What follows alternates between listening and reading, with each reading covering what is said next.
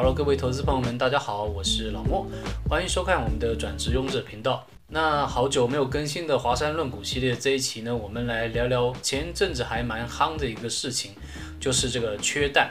大家应该在荧幕上面看到这个两个很奢华的一个图片，就是鸡蛋。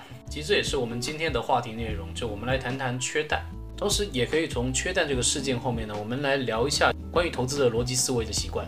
那我在我们开始今天的话题之前哈，先给各位看一下，对，我买到蛋了，买到蛋了。这个呢是在我家前面的全家我买到的蛋。好，其实说实话哈，我平常是没有在全家买蛋的一个习惯。买蛋呢，一般来讲可能还是习惯去市场或者是说全联其他的超市买，那比较少在便利商店买。那但是今天因为做影片的关系，刚好看到有就买回来了。这个蛋其实还不便宜，其实我平常很少是在便利商店这个通路买，所以其实我没有什么概念，它大概平常一颗是多少钱。但其实在我的印象来讲，我觉得这个应该算是偏贵的。怎么说呢？因为其实我心中有一个定锚点，就是我认为加蛋好像就是应该是十块钱左右的一个事情。那当然，这个蛋可能是有机的，可能更贵，这个我不知道啊。Anyway，就是看起来这个缺蛋的这个情况慢慢缓解了，总是一个好事情。所以我买到蛋之后，我就很兴奋的马上去做了一个茶碗蒸，然后中午就吃这个茶碗蒸。绕远了，我们拉回来哈。好，所以这次我们要跟大家聊一下，就是关于缺蛋的这一个事情。那缺蛋其实比较有感的时间呢，应该是在农历的春节前后。那个时候其实可能大家一下子的需求提升了，所以说一瞬间就觉得，哎，好像怎么市场上都已经找不到蛋了。但是应该不是很多人知道，其实在这之前，蛋就已经开始陆陆续续在减产了。其实从这次缺蛋，我们看到市场上很多的讨论吧，无论是大家打开政论节目，或者说打开新闻也好，其实经常看到的是说。互相的指责或互相的谩骂，但其实我觉得，其实我今天特别想要跟大家聊的一点呢，就是说，我们身为一个专业的投资人，我们要习惯从经济的角度、从逻辑的角度来去总结事情，来去分析事情。有些时候，有有些事件的发生，并不是说有一个绝对的好人或绝对的坏人，然后造成这样的一个情况。更多时候呢，其实就是简单的供需双方的一个博弈出来的一个结果。那我们身为一个专业的投资人，其实很重要的就是要在当中找到一些商机。那这样子的话，无论是说对我们的投资成效，或对我们的思维习惯，其实都是有很大帮助的。所以说，其实大到这一次的俄罗斯乌克兰的冲突，小到我们现在缺的蛋，其实当中我们都可以用经济逻辑的思维链条来去理清。所以我们要怎么样来理解一下这次缺蛋的一个问题呢？那其实我们团队帮大家总结出来哈，其实这一次缺蛋的主要的因素呢，我们认为是有四大因素。那有一个因素呢是来自于需求方，有三个因素是来自于供给方。好，那这四大关键分别是什么呢？那在需求方，我们认为是疫情。那在供给方呢？我们认为是三个，一个是通膨，一个是禽流感，一个是鸡蛋的冻涨事件。那这四个事情加在一起，就造就了这一次的缺蛋事件。哦，首先先讲一下需求的问题，也就是疫情。那大家觉得说，诶，疫情我们说的是 COVID-19 嘛？那 COVID-19 是是鸡会得吗？还是怎么样子？哦，其实不是鸡会得的病啊，鸡会得的病是禽流感，我们等下会再讲。主要是因为二零二一年期间。新冠肺炎席卷台湾的时候呢，台湾当时直接升级到了三级警戒，那所以说其实导致不少的餐厅都是取消内用，那所以说代表什么？代表鸡蛋的需求就一瞬间大幅的降低。那那些已经到市场上的蛋怎么办呢？那只有几种方式，第一个就是贱价卖，另外第二个惨一点就直接销毁掉，因为蛋是有保质期限的。那换位思考一下，如果你是卖蛋的，或者说生产蛋的，你遇到这样子的不可控的因素，你会怎么办呢？因为解封以及疫情，这个其实是比较无法控制的一个因素。那所以说，为了控制成本，其实很多的鸡农就会考量，他要开始减产。那包含他可能本来要扩产的一些业者啊，那包含他可能要引进一些新的机制来去做替换的动作，那可能这个时候都先暂缓或取消了。所以需求端。因为 COVID-19 的来袭，一下子的锐减，我们认为这是第一个关键。那再讲到第二个关键，那就是通膨。其实通货膨胀就代表说，其实周遭很多的东西都会在涨。那关于通膨比较 detail 的解释，我们在之前的影片有说过非常多了，我们在这边不多做赘述。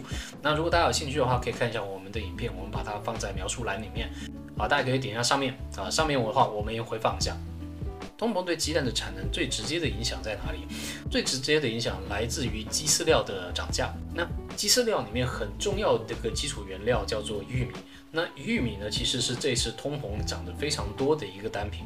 从疫情发生前哈，大概是一包二十斤一百七十元，涨到后来呢，大概是一包同样是二十斤三百七十元。所以说这些饲料的价格飙涨，就直接给农民带来非常大的一个压力。就代表说，不但市场上蛋可能会面临没有人要的一个情况，而且我继续去养鸡，继续去生产蛋，我的成本也是不断的垫高了。所以说，这又进一步的锐减农民想要生产蛋的一个意愿。啊，这是第二个因素哈。再来第三个因素是前一阵子突发的一个禽流感，除了农委会还有冻房所公布的禽流感疫情以外，那有一些地方也的确爆发了禽流感的疫情，但是没有如实通报，所以当中其实产生了不少的蛋鸡被扑杀，而且冬季啊，其实本身鸡蛋的生产率就也会下降，所以说导致。本身大家都已经没有什么意愿来去生产了，这个时候生产的能力又进一步的锐减。不过压垮骆驼最后一根稻草呢是什么？是来自于农委会要求蛋商在年节前冻涨一个月。当然农委会的出发点能够理解，因为在通膨非常严重的一个情况下。但这种单位成本你可以计算非常清楚的，如果突然涨价的话，势必会引起大量的不满。所以说，它实施冻涨的一个政策，这背后的逻辑是能够理解的。但是这个政策并没有照顾到的是说，它只是强迫终端的价格冻住，但它并没有去解决刚刚我们前面讲到的三个问题，尤其在饲料的价格这一块是真正影响它成本的，其实并没有去做管控。我们再换位思考一下，如果我们从事任何鸡蛋相关的产业的话，无论我是鸡农或者说中盘商，那我会做什么呢？我卖一包亏一包，我卖一颗亏一颗，那我不卖总行了吧？我不卖至少不会亏了，对不对？所以说刚刚讲这些东西都是直接影响到鸡蛋供给端的一些问题。那可能就会有同学就会问，那如果是这样的话，那就赶快再让鸡生回蛋，那不就好了吗？但这样的话，其实我们可能会 miss 一个逻辑链条。其实我们从供给端到需求端当中，它其实并不是实时同步的。那供给啊，一定是要有生产以及运输的一个时间。其实，在这个 case 里面呢，又有两个东西会影响到供给到需求这边的距离。一个是刚刚讲的禽流感，因为禽流感已经直接的扑杀了部分的鸡只，所以让你现在能够生产蛋的鸡本身就少。那我们要多久才能够把这些能够生产蛋的鸡给补回来呢？答案是大概五个月左右。那原因是什么呢？因为这鸡从出生开始养起，大概要培养大约五个月左右，它才能够开始真正的生蛋。那如果说我们在农历年前开始从供给端解决这个问题的话，那也大概就是五个月之后才能够在需求端真正的发酵。那也就是大约在今年夏天左右，这个蛋荒应该才能够普遍性的一个缓解。所以呢，现在能够吃到蛋，都是贵族的象征哈。好，我们话说回来，所以说我们刚刚已经帮大家总结这次造成鸡蛋荒的四个因素嘛，一个是本土的疫情，一个是通膨，就是原材料的增长，而另外第三个是禽流感，最后一个是鸡蛋冻涨的一个政策。其实我觉得在总结这个事件的过程当中呢，我们可以学到两个 learning。那我觉得第一个 learning 是我们要尊重供需法则。从这次事件里面，我们可以看到，其实，在供需双方其实大多都是不可控的因素。那包含本土疫情，包含通膨，包含这个禽流感，其实都是不可控的因素。但是真正压垮最后一根稻草的，反而是鸡蛋冻涨的这个政策。因为这个政策让整个供应需求链，它没办法以价格这个方式来去实际的体现双方的一个议价的空间，所以说就直接导致有一方干脆就不生产。我相信这个政策的出发点肯定是好的，对民众来讲，我们也绝对是受益的一方。那最后面导致一个这样的一个情况，其实是所有人都不乐见的，其实变成一个三输的一个局面，这个是我们大家最不想看到的。那所以我觉得这是我们的第一个 learning。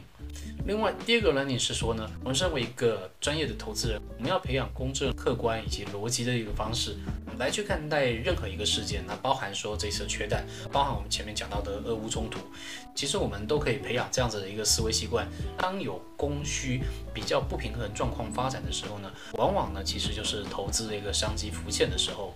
对我们来讲，我们也可以频繁的用比较批判性的、逻辑性的思维来去看一下各个市场上供需的一个表现，当中其实就存在很多我们投资的一个商机了。好，最后呢，我们希望大家人人有蛋吃。好，那这就是我们今天跟大家分享的内容。如果你喜欢我们的影片的话呢，欢迎帮我们点个订阅，点一个分享。我们平日每天都会分享盘前语音给您，每周末呢，我们也会做一些基础的教学以及时事的点评跟大家分享。那也欢迎您到我们的 Facebook 跟 Instagram 看我们对时事还有盘势的一些解析。好，那我们今天的节目就到这边了，那我们下次见，拜拜。